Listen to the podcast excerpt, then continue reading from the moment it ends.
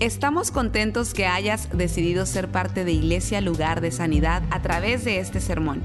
Tal vez estás en tu automóvil, haciendo ejercicio, en el quehacer de tu casa o simplemente disfrutando tu día. Es nuestra oración y nuestro deseo que tú recibas lo que Dios tiene para ti. Si te es posible, te recomendamos que tomes notas de lo que Dios te hable el día de hoy.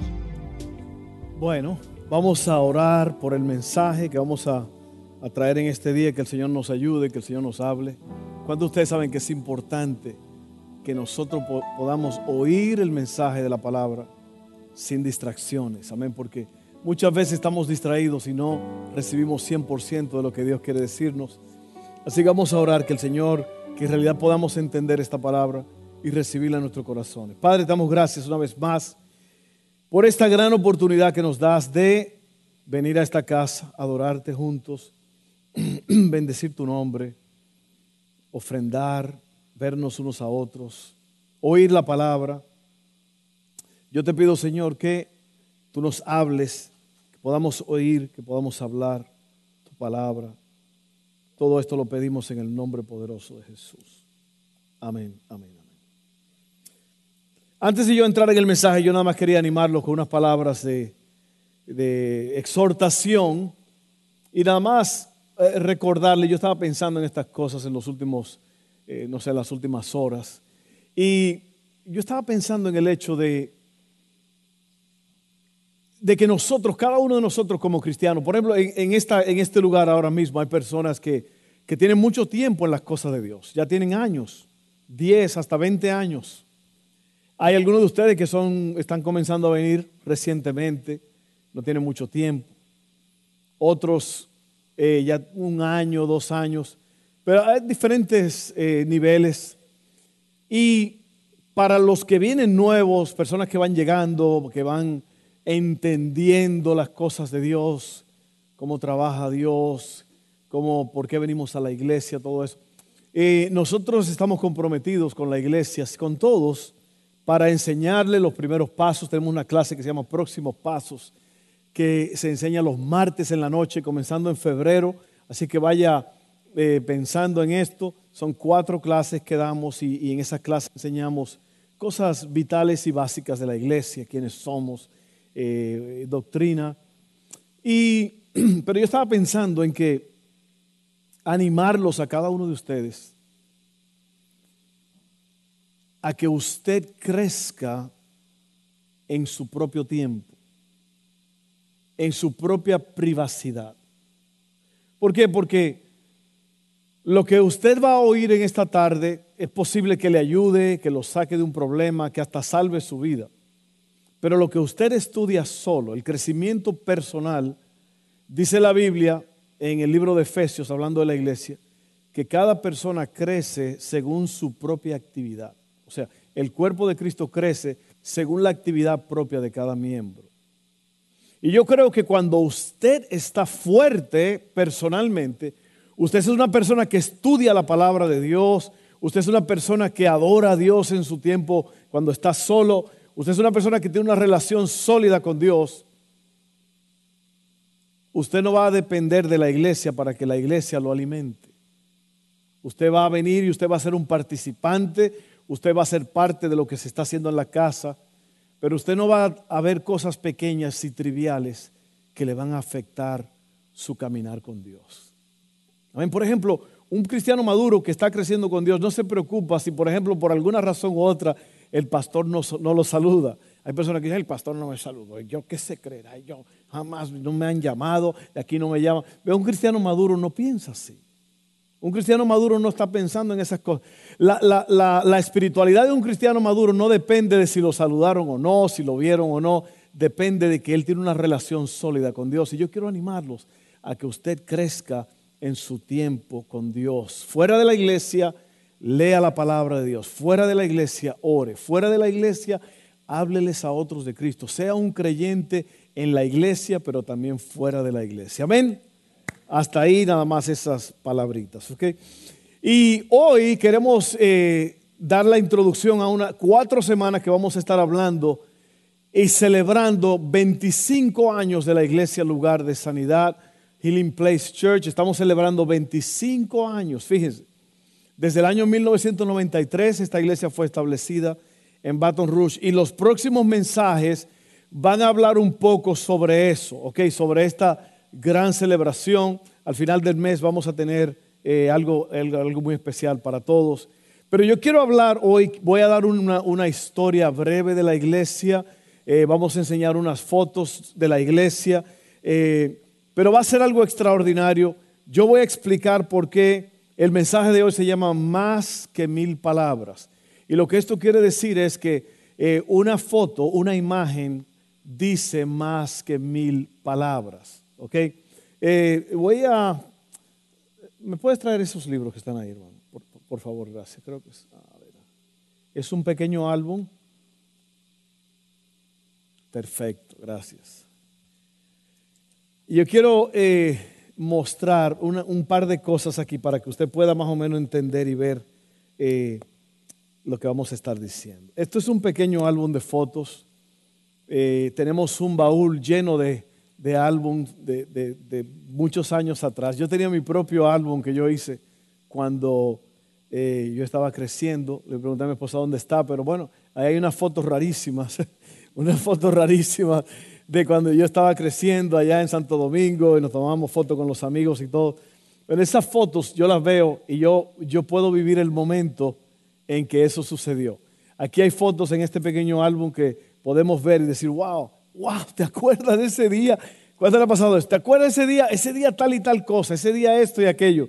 Y luego yo tengo aquí lo que se llama un anuario escolar, que es de mi esposa, cuando ella estaba en la escuela ya en Abilene, Texas. Esto es del año 81, esto es, esto es más viejo que el, que del año del caldo. El año 81, yo estaba todavía, me estaban meciendo en cuna a mí en ese tiempo. Pero aquí hay muchas fotos y yo les aseguro a ustedes que si, ¿cuántos de ustedes saben lo que es un anuario escolar? ¿verdad? En nuestro país no se, bueno, en mi país por lo menos, es que éramos tan pobres, yo digo, que no había eh, para hacer esto. Eh, pero en, en, ¿cuántos de sus países se hacía un anuario escolar así? ¿Ve lo que le digo? Eh, en mi país no se hacía. Lo que hacíamos al final de año era que nos escribíamos, firmábamos los nombres detrás de la camiseta, ¿no? Ese era la única, el único recordatorio que teníamos. Tenemos fotos también de actividades. Pero yo le aseguro a ustedes que mi esposa puede acordarse de un montón de estos muchachos que están aquí. Eh, hay fotos de ella, hay firmas, hay un montón de firmas aquí. Yo sé que esto significa mucho para ella. Si ella se pone a ver este, este anuario escolar, ella va a, tener muchas memorias, muchas cosas van a revivir en su, en su mente. Entonces, estas son cosas que nos hacen vivir momentos pasados. ¿Ok? Y yo quiero hablar de eso porque nosotros vamos a estar abriendo el anuario escolar de la iglesia por los últimos 25 años. Vamos a, a permitir que usted vea ciertas cosas de cómo empezamos. Y yo voy a leer este pasaje bíblico en Josué 4, 4 al 8 para que usted vea por qué es importante capturar el pasado y tener un grato recuerdo de él o poder explicarlo. Ahora, recuerde bien que nosotros no lamentamos el pasado, aprendemos de él, ¿ok? Aprendemos de él. Y, y hay una palabra muy importante, yo creo una frase, y es que cuando se trata de tu pecado y de la vergüenza del pecado, Dios quiere que olvidemos el pasado y nos concentremos en lo que está delante. Pero cuando se trata de las cosas grandes que Dios ha hecho en el pasado, Él quiere que nosotros le echemos un vistazo a esas cosas y celebremos esas grandes cosas que Dios ha hecho en el pasado. ¿Cuántos de ustedes son testigos de eso? ¿Cuántos de ustedes pueden decir, Dios ha hecho cosas grandes en mi vida y, yo soy un testimonio de eso? Déjenme leer estas palabras, estas eh, eh, el libro de Josué 4, 4 al 8, dice así, entonces Josué convocó a los doce hombres que había elegido, uno por cada tribu de Israel, les dijo, vayan a la mitad del Jordán, del río Jordán, frente al arca del Señor su Dios. Cada uno de ustedes debe tomar una piedra y cargarla al hombro serán doce piedras en total, una por cada tribu de Israel. Las usaremos para levantar un monumento conmemorativo. En el futuro, sus hijos le preguntarán, ¿qué significan estas piedras? Y ustedes podrán decirles, nos recuerdan que el río Jordán dejó de fluir cuando el arca del pacto del Señor cruzó por allí. Esas piedras quedarán como un recordatorio en el pueblo de Israel para siempre. Así que los hombres hicieron lo que Josué les había ordenado, tomaron doce piedras del medio del río Jordán, una por cada tribu, tal como el Señor le había dicho a Josué. Las llevaron al lugar donde acamparon esa noche y construyeron allí el monumento. Lo que Dios quería hacer aquí era, Dios quería que quedara grabado para siempre un momento muy importante en la historia de Israel, que fue que Dios detuvo el río para que el arca del pacto, que representaba la presencia de Dios, era una caja, después vamos a hablar de eso, eh, un cofre que los cargaban ellos, para que el arca pasara. Y eso fue algo tan grande que Dios quería que esa memoria se preservara.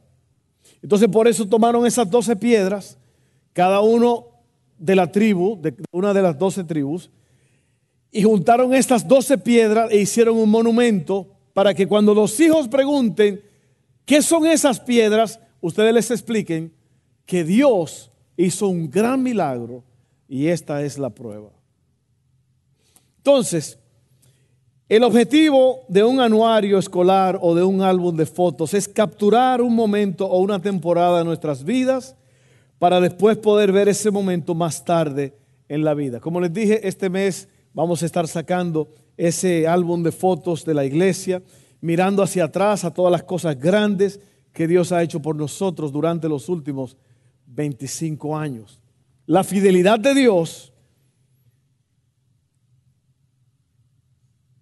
en el pasado, oiga bien, la fidelidad de Dios en el pasado nos da fe para el futuro.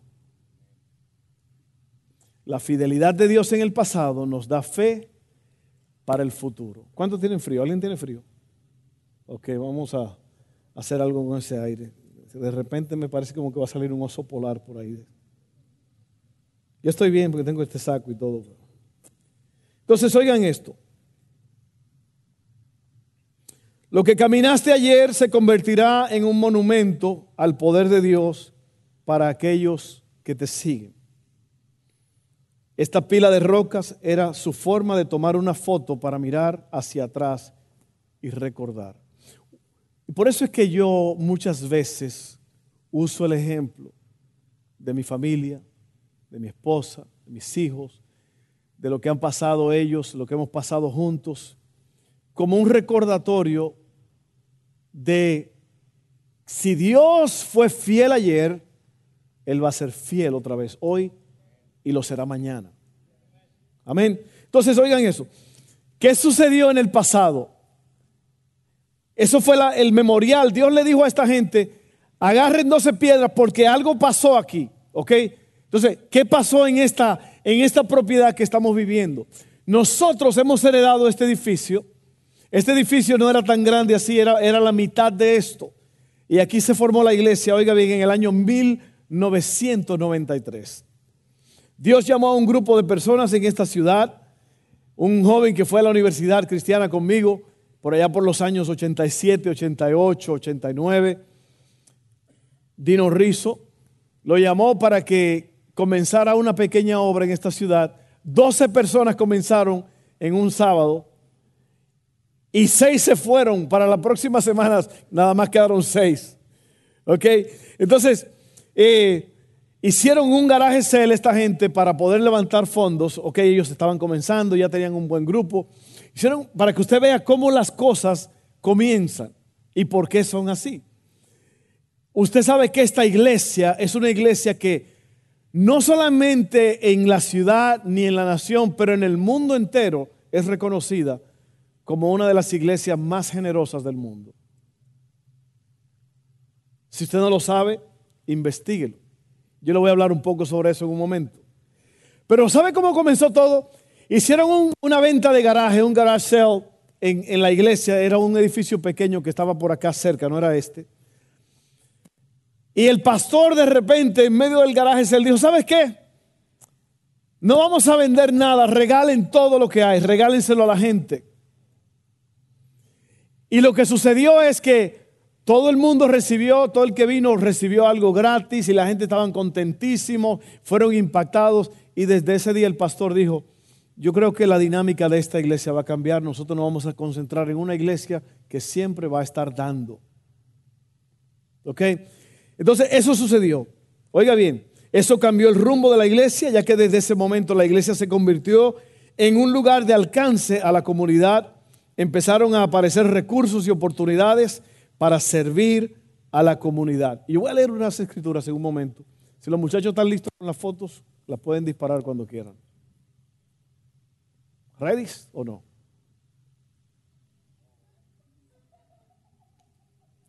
Miren eso. Wow, si usted puede reconocer esas figuras ahí, Evan a la izquierda, Eric en el medio y, eh, ¿cómo se llama? Eh, ¿Cómo se llama? Paco, Paco Lechuga, una lechuga fresca. Ahí está el pastor en el medio, Haley, el chino, los topos de México, ahí están tres de ellos, Agustín a la derecha, mi querida esposa. Ahí estamos con el cantante Rafi Colón. Esto, esto es en 2005, esto es el año 2005. Esos chiquitos que usted, todos esos que están ahí andan sirviendo ahora, enseñando a los niños allá atrás. Eso yo queriendo matar a Meño, mire. Pepe cuando tenía pelo allá atrás, mire. Ahí está Meño, yo estamos en un pleito ahí. Yo no sé quién es el de la linterna. Iglesia, eso fue en el 2005, miren eso. Ahí estamos trabajando juntos. Evaristo, Abraham. Abraham como que estaba más fuerte en ese tiempo. El de este lado. Ahí está Stephanie, aquí de este lado, mírenla. Estaba ahorita hablando eh, este muchacho, ustedes no lo conocen. Ahí está Suri. Y la que está detrás de las flores, no sé, es un misterio. Ahí está Sergio y Hailey. Ahí está Hailey, Sergio, el baterista Sergio. Ahí está el pastor atrás. Este fue un evento que tuvimos en el parque, en el parque de González, Jambalaya Park. Se llama Sabor Latino.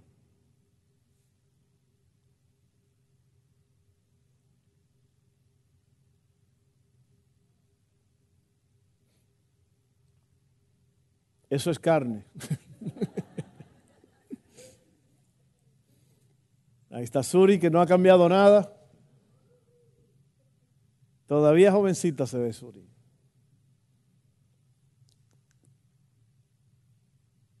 Ahí está Sabor Latino. Ahí estamos en la iglesia del 30, donde comenzamos.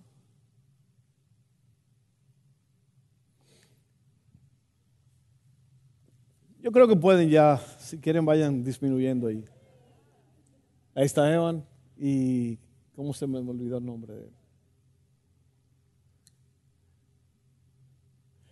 Entonces, ¿qué, ¿qué, dicen todas esas fotos? Esas fotos hablan de un pasado, de un grupo de personas que estábamos juntos. Y, y eso, ese, esa, esa noche que estábamos tumbando ese letrero era tumbando un letrero viejísimo para poner uno nuevo. Usted lo vio el nuevo que decía lugar de sanidad. Y luego todos juntos, creo que fue después de un servicio de hombres esa noche que eh, eh, quitamos el letrero y entre todos pudimos cargarlo. Entonces, esas son cosas que como pastor yo, eso me habla y le habla a muchos de ustedes de esos tiempos tan importantes que nosotros como iglesia eh, nacimos y luego todavía hoy 12 años después, estamos, estamos firmes, la iglesia ha crecido y cosas grandes están pasando aquí en la iglesia. Entonces, eh, eso fue lo que sucedió en el pasado. Entonces recuerden la clave aquí, es que la iglesia se convirtió en una iglesia que da, una iglesia que sirve a la comunidad. Y yo les puedo asegurar a ustedes que la mayoría de las iglesias, la mayoría de las iglesias, tienen la mira hacia adentro en las cuatro paredes. Ellos hacen cosas, eventos de cómo atraer gente adentro de la iglesia. Lo que esta iglesia hizo es que revolucionó en gran parte la historia porque fue una iglesia ahora extendida hacia afuera. Y yo quiero que usted entienda esto porque esto es muy importante. Esta iglesia ha causado un impacto en esta ciudad, en la nación y en el mundo. Y yo quiero leer 2 de Corintios 9, 6 al 12, porque esto es muy importante. Es muy importante que tú y yo entendamos por qué es que suceden las cosas.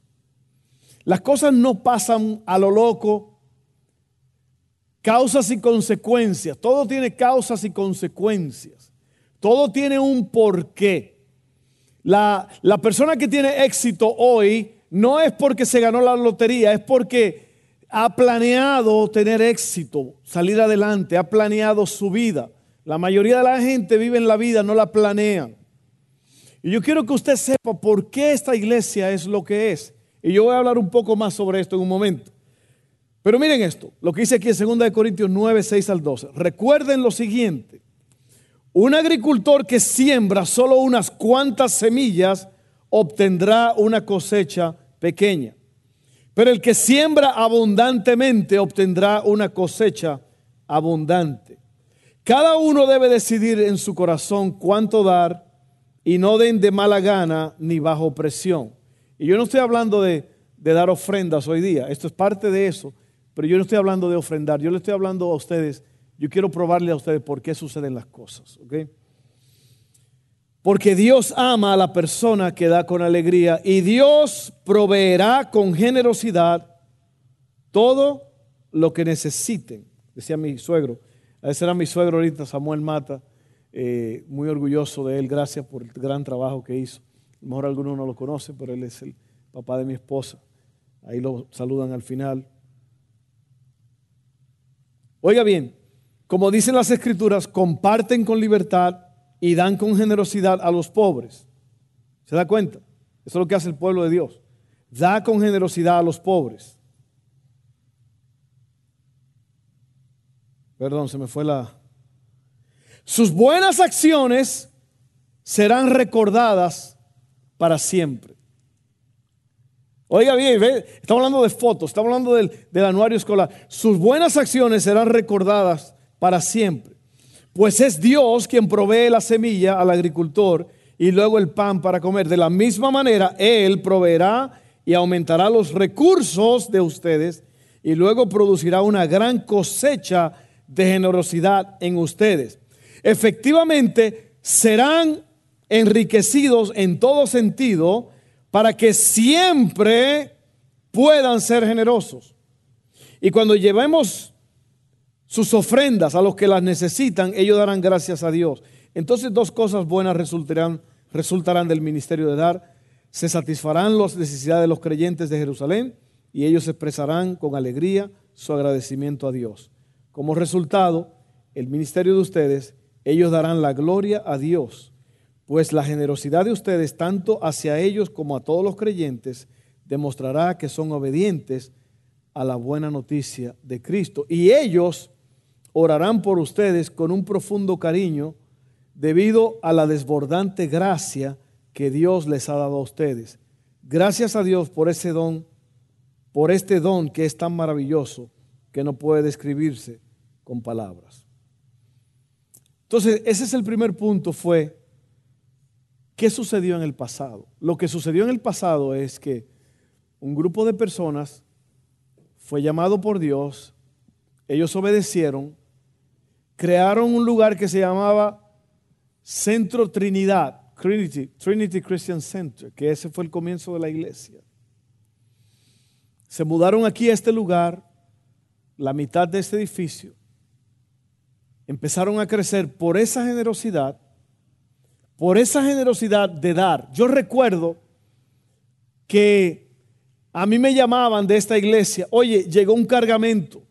En un tiempo, oiga bien lo que porque ese garaje cel que se hizo abrió las puertas a un mundo de cosas. Alguien un día apareció con un cargamento, un camión lleno, un 18-wheeler lleno de lencería. Oiga bien, Así que les regalamos lencería casi a toda la ciudad de Baton Rouge, especialmente en las áreas pobres, porque eso fue lo que apareció. Después llegó alguien con veneno para matar ratas, un camión lleno. Regalamos un camión lleno de veneno para matar ratas. Después llegó un cargamento de plátano macho, de esos plátanos verdes que comemos nosotros los latinos. Plátano hasta por las orejas. Y yo recuerdo yendo a una bodega que teníamos en el centro del pueblo y eran montañas, montañas, le estoy hablando literalmente montañas de alimentos, porque se abrieron las puertas. Y por eso esta iglesia es lo que es hoy en día. Número dos, Dios ha estado en medio nuestro. La obediencia produjo resultados extraordinarios.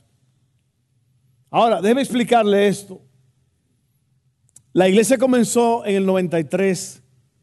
Nosotros fuimos una pequeña iglesia que comenzamos en el 96 y nos llamábamos Centro Cristiano Hispano, que fue comenzada por un muchacho que fue de esta iglesia, González, y allá en una casita muy pequeña comenzamos a tener servicio. Yo vine al segundo servicio, yo fui. Y después de unos meses conseguimos un templo pequeño para estar allí y tener los servicios. Y después me dijo a mí, ¿sabes qué, Fernando? Mira, yo era americano, no hablaba español. Me dijo, yo, yo creo que tú debes de seguir este asunto.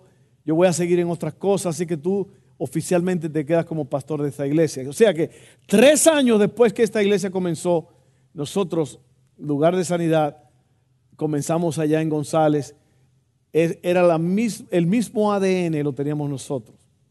Ya después en el 2005, ese mismo muchacho, 2004, vino y me dijo, hey Fernando, ¿qué si nosotros nos unimos como iglesia y ustedes son parte de nuestra iglesia? Y así somos una iglesia, ustedes tienen los recursos nuestros, todos trabajamos juntos, oramos, hablamos con los líderes y así sucedió en el 2005, el año de Katrina, nosotros llegamos a ser lugar de sanidad. Así que yo, yo he estado involucrado con esta iglesia desde su principio porque fui a la universidad con el pastor de esta iglesia. Éramos amigos. Entonces, miren esto. La obediencia produjo resultados extraordinarios ya que abrió la ventana de los cielos y grandes milagros sucedieron y siguen sucediendo. Seis acres que habían aquí se convirtieron en 60 acres. 60 acres, ¿ok? Este edificio, como lo dije, era el templo principal y era solo la mitad. Hoy tenemos la arena de HPC, Healing Place Church, con capacidad para 3.500 personas sentados cómodos. De 12 personas en el 93 personas, hoy 10.000 personas vienen a esta iglesia cada semana. El año pasado, para nuestro servicio de resurrección, 20 mil personas llegaron a nuestra iglesia. Y este año estamos esperando mucho más. Entonces yo quiero que usted entienda que usted es parte, yo soy parte de algo mucho más grande de lo que muchas veces pensamos. Y por último, yo quiero decir esto, que esta es nuestra historia. Cuando la gente pregunte, le vamos a decir esto, le vamos a contar esta historia. Esto fue lo que pasó. Y voy a volver a decir lo que dije hace un rato, cuando se trata del pecado y la vergüenza que éste produce, Dios quiere que lo olvidemos y que avancemos hacia adelante. Pero cuando se trata de su fidelidad hacia nosotros, Él quiere que miremos hacia atrás y recordemos. Él quiere que miremos y recordemos, wow, yo me acuerdo lo, que hizo Dios. Yo me acuerdo lo que hizo con Ruby. Hace ya en febrero va a ser un año de ese accidente. hemos visto a Ruby a través de todo ese año, la familia, sufrir muchísimo. Tenemos fotos que muestran cómo ella estaba a cómo ella está hoy. Entonces, e-, esa es nuestra historia. Y yo creo que como creyentes, especialmente padres, usted y yo tenemos que saber que siempre, incluso Dios le, le dice a los hijos de Israel, ustedes tienen que contarle a sus hijos todas las cosas que yo he hecho con ustedes, cuando vayan por el camino, cuando se sienten en la mesa, cuando estén juntos, cuéntenles, díganle lo que Dios ha hecho. ¿Por qué? Porque eso crea un estado de conciencia de que Dios estuvo con nosotros ayer, estuvo con nosotros, está con nosotros hoy y estará con nosotros mañana. Y yo vuelvo a decir la historia cuando, cuando mi familia tuvo ese accidente horrible. Yo recuerdo que volaron a Dustin, el, el bajista, lo volaron bien destruido, la cabeza rota, un desastre su cuerpo. Niño, tenía siete años. Y cuando llegamos al hospital, estaban todos en el hospital, todos, todos. Mi esposa tenía la pierna rota, todos estaban, lo estaban atendiendo en diferentes salones y yo corría de un salón a otro.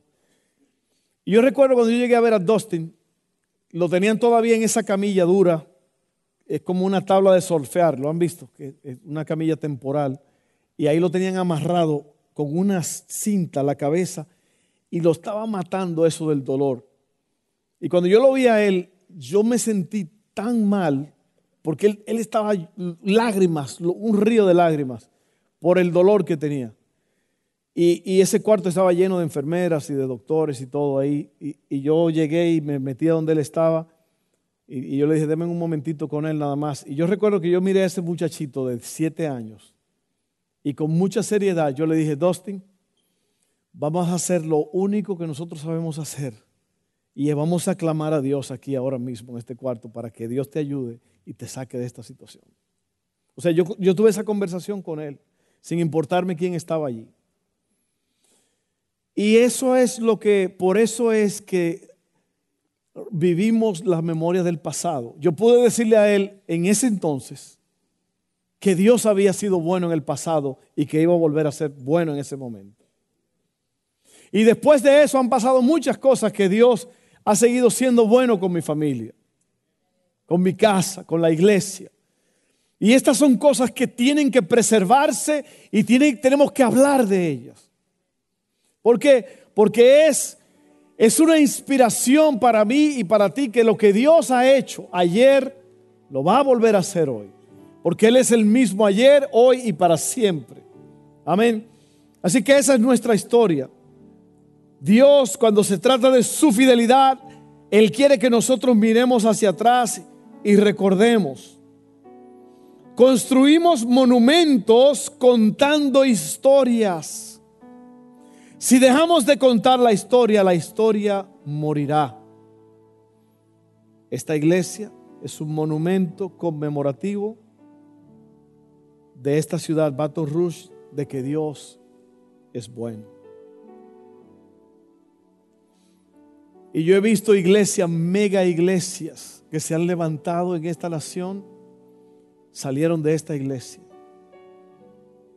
El pastor de esta iglesia, un hombre tan generoso, el pastor que era antes ya no está, se fue a Birmingham. La generosidad de ese hombre ha creado iglesias que sobrepasan los 30 mil, 40 mil personas en esta nación. Es una cosa impresionante. De esta iglesia salió un movimiento mundial que se llama Servolución, que es una, es una revolución de servir. En Rusia, óigame bien, en los países suramericanos, en todo el mundo, esa camiseta roja que ustedes han visto es Avi, uno de nuestros líderes hoy día. Esas camisetas rojas que ustedes ven que dicen estoy para servir, eso nació aquí en esta iglesia y está causando un impacto mundial. Yo recuerdo, yo fui a Argentina hace muchos años con Evan, en el 2016, perdón, 2011, y llevamos el libro de Revolución y hoy día ellos están dándole duro a su Es, un movimiento mundial, salió de esta iglesia. ¿Por qué? Por la historia. ay, mira qué bárbaro. En, en esa generosidad de ese garage sale, algo explotó. Algo explotó y es lo que estamos viendo hoy. Así que esa es nuestra historia. Cada alcance, cada servicio de adoración, cada rosa regalada un viernes por la noche. Hay un equipo que sale de aquí los viernes en la noche y ¿sabe a dónde van? Van donde las muchachas pobres. O sea, ellas bailan encima de una mesa porque no tienen mucha ropa. Hay un grupo de personas que salen y les regalan una rosa a esas mujeres que bailan. ¿Y sabes qué? Esas mujeres, muchas de ellas han abandonado ese tipo de vida y ahora son mujeres que están trabajando un trabajo normal y están levantando sus familias. Los viernes en la noche sucede eso. Es un impacto que se ha causado en esta comunidad. Cada equipo misionero que enviamos, cada niño que bautizamos, cada comida que ofrecemos, todo lo que hacemos y todo lo que somos, una y otra vez testificando, declarando y gritando la verdad del amor y la fidelidad de Dios a un mundo que necesita desesperadamente conocer y saber el amor de Dios.